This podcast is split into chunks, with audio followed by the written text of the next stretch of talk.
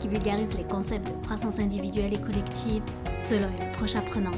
Je m'appelle Amia Rarbo, business et coach certifié, et aujourd'hui, dans ce 20e épisode, on va parler de changement, et tout particulièrement de comment changer ta vie. Avant d'aller plus loin dans ce que j'en pense et les étapes définitives du changement, je voulais te partager mon introspection de ces dernières semaines. J'avais hâte d'arriver à cet épisode et d'en parler, car pendant ces dernières semaines, ces derniers mois, je me suis beaucoup cherchée en me questionnant sur ma niche et ma spécialité en termes de coaching. J'aime le côté business car ça me permet d'utiliser mes 15 ans d'expérience dans le lean management et à aider les entrepreneurs et futurs entrepreneurs à dépasser leurs croyances limitantes et devenir plus efficients dans leurs pratiques. Et d'un autre côté, j'aime le côté coaching de vie, donc le live coaching en général, car ça permet d'aider les madames et monsieur tout le monde. Ambitieuse, généreuse et un petit peu folle, je voulais tout englober. Mais avant d'aller plus loin, bah, c'est quoi d'abord une niche? La niche, en fait, c'est le carré de sable de tout entrepreneur, un peu comme son domaine de prédilection.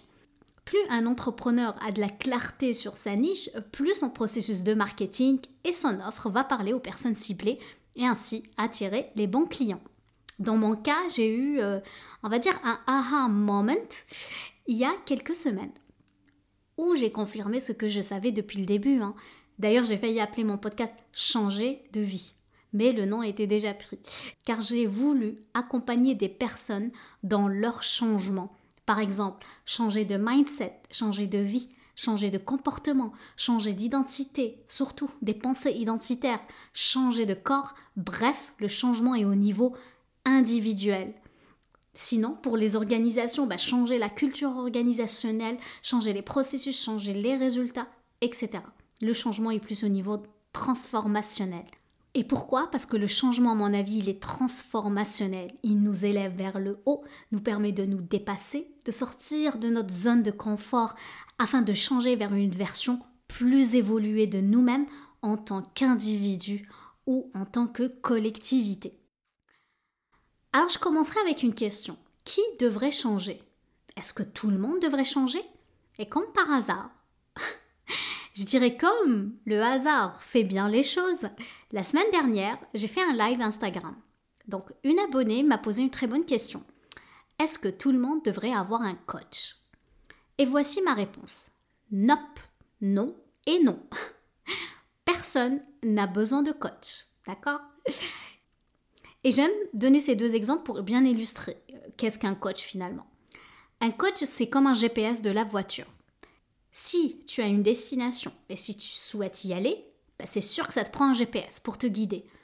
Mais c'est sûr que conduire la voiture, en fait, c'est toi qui en es responsable. Et d'un autre côté, c'est pas tout le monde qui a besoin d'une destination X, et ce n'est pas tout le monde qui utilise un GPS. C'est la même chose dans le coaching. Le deuxième exemple clarifie plus la différence entre un psychologue, psychothérapeute et un coach. J'avais déjà donné cet exemple de la maison dans le premier épisode. Donc imagine ta tête était une maison.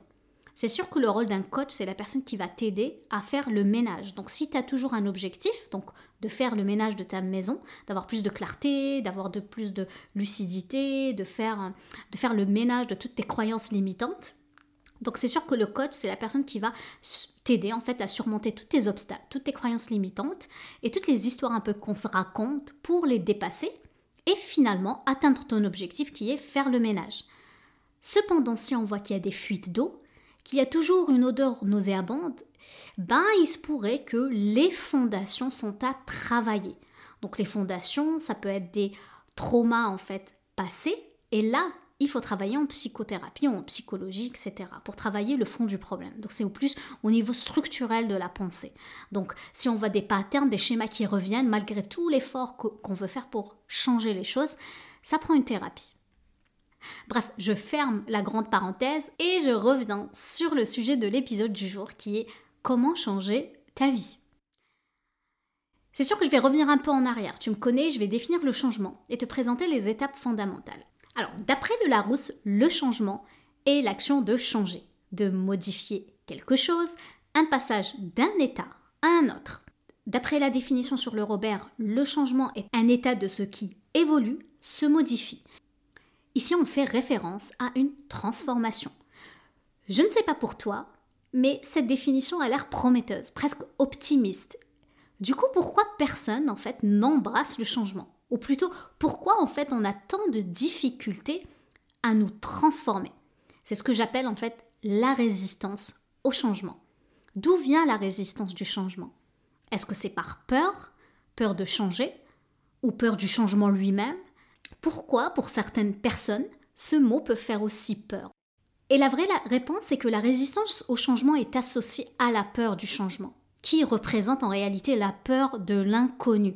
Et c'est tout à fait normal d'en avoir peur. C'est OK d'avoir cette résistance-là. C'est OK d'en avoir peur. En fait, c'est un mécanisme de défense naturelle de notre cerveau qui permet de conserver ce qui est acquis. Du coup, en fait, qu'est-ce qui se passe? C'est que notre cerveau nous protège de ce qui est inconnu, donc imprévisible ou même dans certains cas, voire dangereux. Et là, vu qu'on a vu la définition du changement, on a vu la résistance au changement, mais dans mon titre, il y avait un autre mot-clé, la vie, parce que c'est changer ta vie. Et je me suis posé la question, bon, est-ce qu'on a besoin de définir la vie? Mais oui, pourquoi pas? Du coup, encore, j'ai regardé la définition, du coup, j'ai choisi le Robert pour cette fois-ci.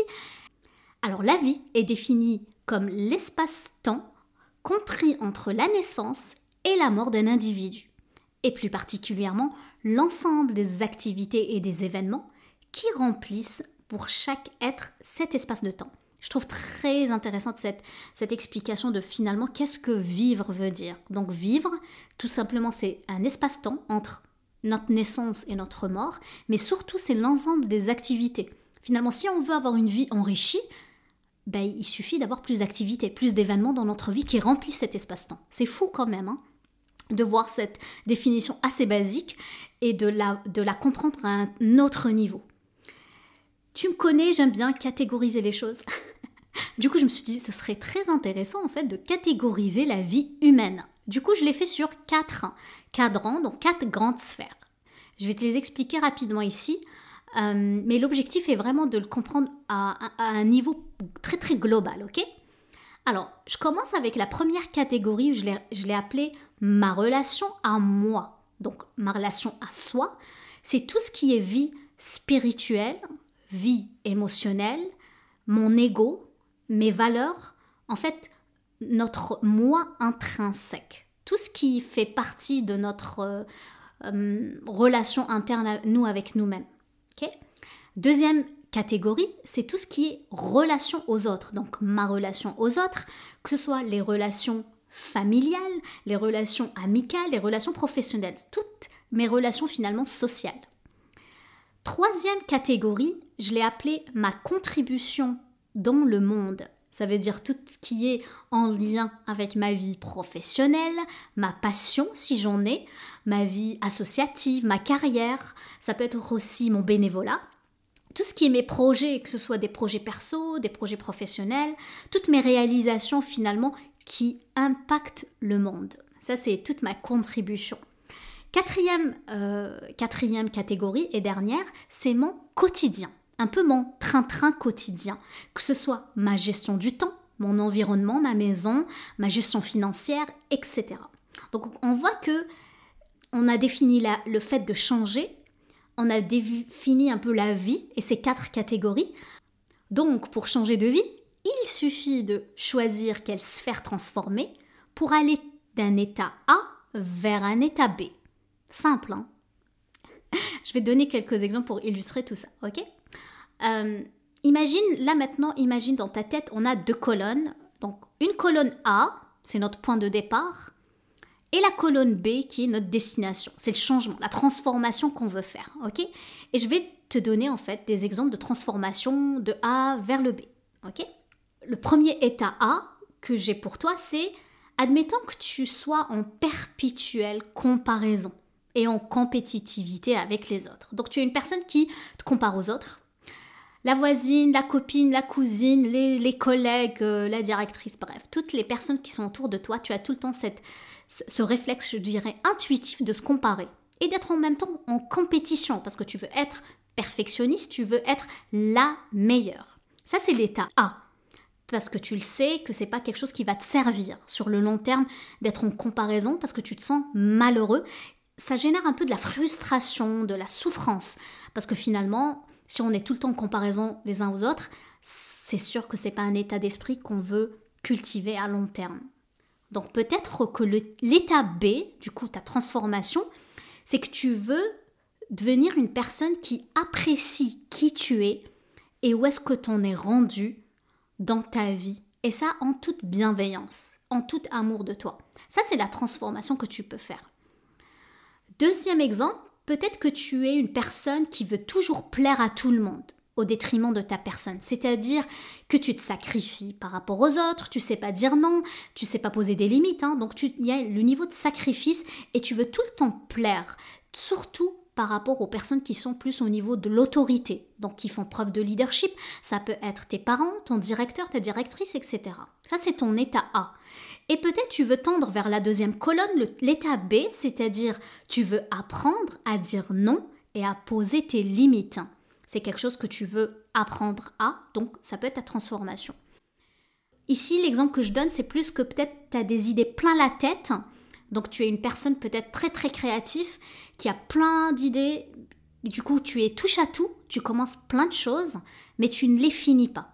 D'accord? Du coup, qu'est-ce qui se passe? Tu es découragé, tu es frustré. Et ça, tu veux changer ça. Et peut-être que l'état B, c'est que tu veux être capable de mieux te prioriser et choisir ce qui est important pour toi. Comme tu le vois, si tu veux changer ta vie, il suffit de choisir quelle sphère transformer en fait pour aller d'un état A vers un état B. Aussi simple que ça, d'accord? Je, sais que tu es en train de dire c'est pas aussi simple, Lamia, mais je te promets. Et si c'était aussi simple que ça? Je vais te présenter, promis, les étapes pour y arriver facilement. D'accord? C'est le mot-clé, hein je veux que ce soit avec facilité.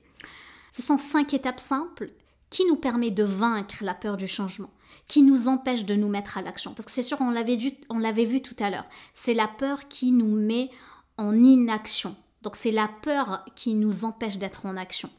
Par contre, attention, les actions massives dont j'ai parlé dans les épisodes 19, c'est la dernière des étapes. Et oui, pour changer, il suffit pas de passer à l'action. Au contraire, il y a tout un mindset à cultiver, un état d'esprit à développer, des idées à clarifier avant de s'élancer dans son élan. D'ailleurs, mon programme s'intitule Créateur d'élan. Alors là, tu dois être curieux, hein, curieuse, tu vas te dire, ok, d'accord, la mienne, j'ai compris, c'est quoi ces cinq étapes? Je l'ai décrit brièvement, mais sache que dans mon programme, chaque étape, au moins, il y a 10 modules avec, des, avec, avec de la théorie, des outils pratiques, etc. Alors, la première étape, c'est quoi? Première étape préliminaire, je dirais, de base, il suffit de changer son discours interne. Et là, ce n'est pas tant le pourquoi qui compte que le fait de savoir qui tu veux être. Et je ne sais pas si tu connais Simon Sinek. Et à mon avis, Simon Sinek, avec son Start with the Why, a mal résonné peut-être pour certaines personnes.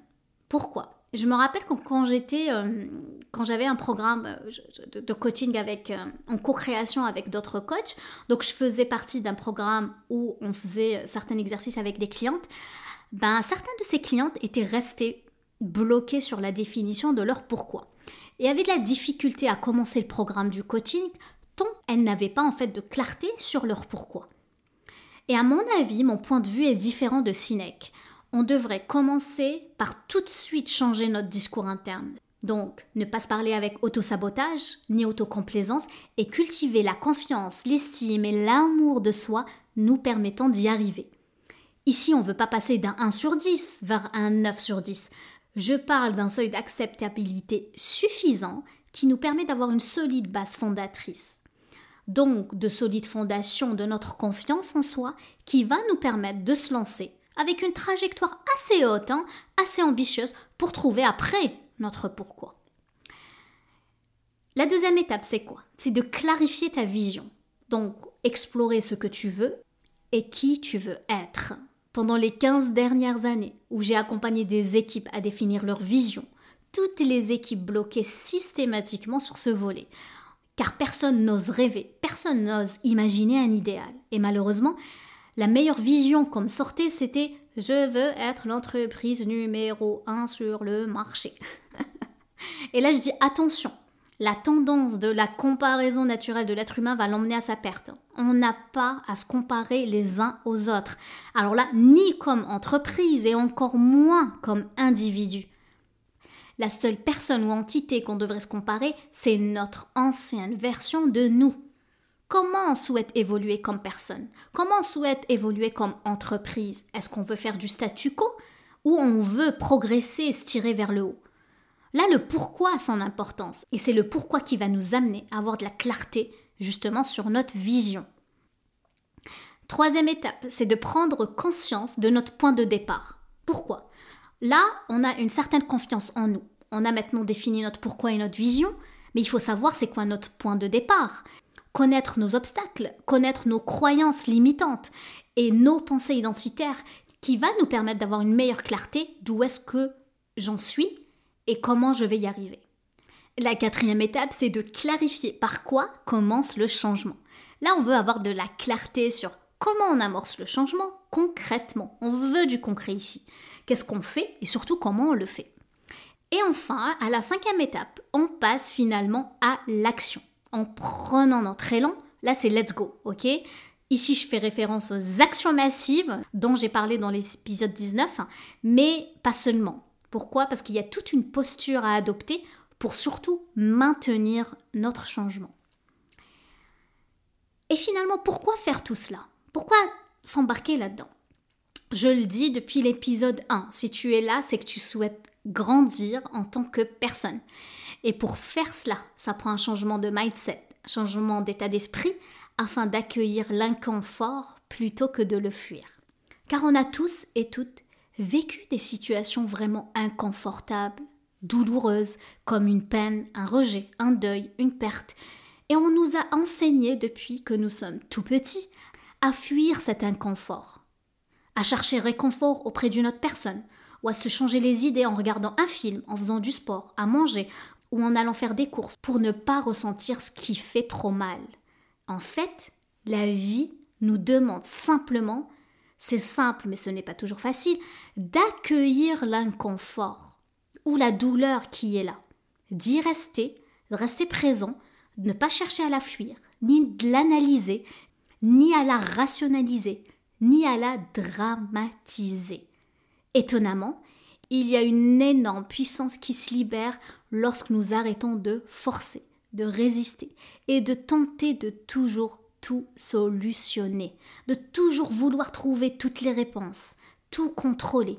Quand nous cessons de vouloir tout contrôler tout seul, nous laissons toute la place à la vie pour intervenir à sa manière. En fait, nous devons apprendre à respecter tout ce qui nous invite à grandir. Et je sais que c'est si contre-intuitif et tellement à l'encontre de ce qu'on a appris qu'il faut souvent être accompagné pour oser. Donc n'hésite pas à te faire aider. Alors, es-tu prête ou prêt pour changer de vie? Je te retrouve dans la section commentaires ou sur les réseaux sociaux. Je vais m'arrêter là et je te remercie de m'avoir écouté. J'espère que tu as eu autant de plaisir à écouter mon podcast que j'en ai à le créer. Aussi, si tu penses à deux ou trois personnes qui pourraient en profiter, je t'encourage à leur en faire part. Ça peut les aider et ça peut m'aider moi pour me faire un peu plus connaître. Sur ce, je te laisse cultiver les graines. Prends soin de toi. Je t'embrasse. Passe une excellente fin de semaine et je te dis à bientôt. Ciao ciao